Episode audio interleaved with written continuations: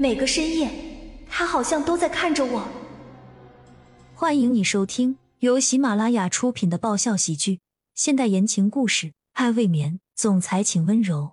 作者：菲菲云烟，由丹丹在发呆和创作实验室的小伙伴们为你完美演绎。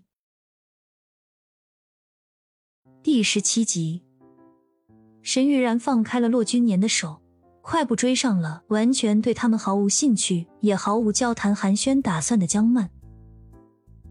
曼曼，你等等，我们可以谈一谈吗？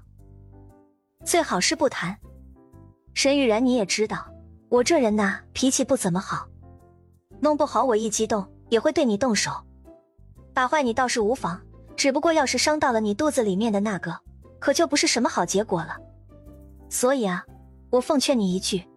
你最好赶紧收起你那些虚伪的善良和无辜，别总在我面前晃悠，免得有血光之灾，最后让你落得个人财两空。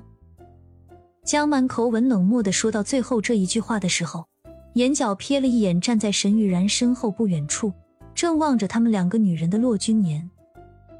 说完之后，江曼便径直往客厅走去，沈玉然仍旧不放弃的跟着江曼，继续在他的耳边说着。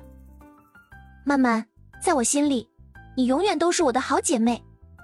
不管再用上多久的时间，我都会等你原谅我。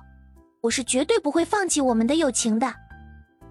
江曼嘴角微微一凛，冷笑着一声，不再搭理对方，脚下也加快了步伐。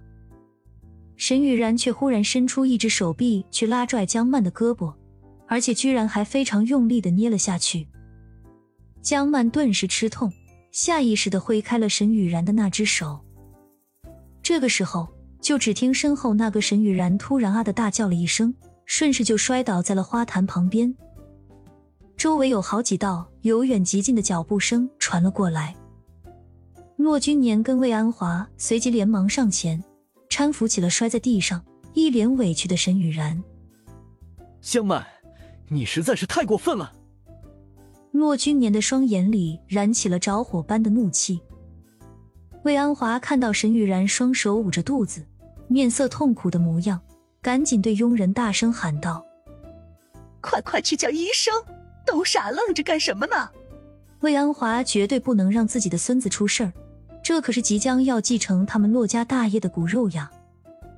这听一旁的沈雨然虚弱的出了声：“不用了，阿姨，我没事的。”不行，你怀着的那可是我们骆家的第一个元孙，可不能出一丁点的差池。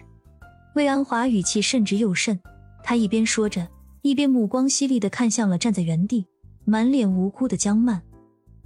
江曼，我知道君年跟雨然的事情是对你打击挺大的，可是已至此，眼下这种情况，你就不应该再对一个孕妇这么狠毒了。雨然肚子里的孩子要是掉了的话，就算是用你的命来换，你可都是负担不起的呀！这一连串的戏码，看得江曼整个人都呆傻了。大学四年，他眼中的沈雨然一直都是娇俏可人、天真无敌的萌妹子，是自己无话不谈、最最知心的好闺蜜。现在看来，是他江曼瞎了眼，完全错付了自己的友情。原来。这个沈雨然所擅长的心机与手腕，早就已经练就的炉火纯青了。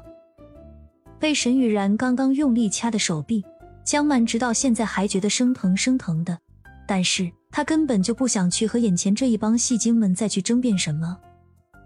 江曼一句话都没说，面无表情的继续往楼上的卧室走去。本来她在花园里散步，心情挺好的，这下子又让她有种无比恶心倒胃口。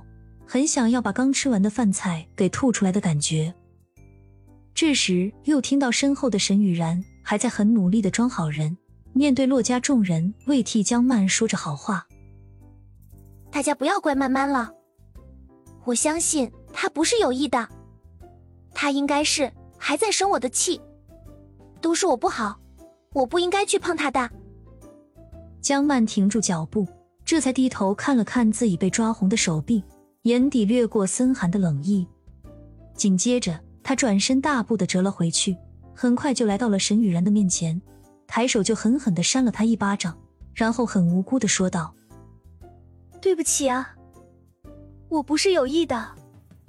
你这么贤惠善良，一定不会怪我的。”这一巴掌打得沈雨然的脸上立刻浮起了鲜明的五指印，可见江曼这一耳光打下去的力道有多重。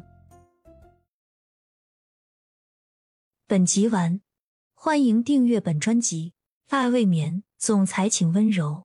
更多精彩内容，请关注“丹丹在发呆”。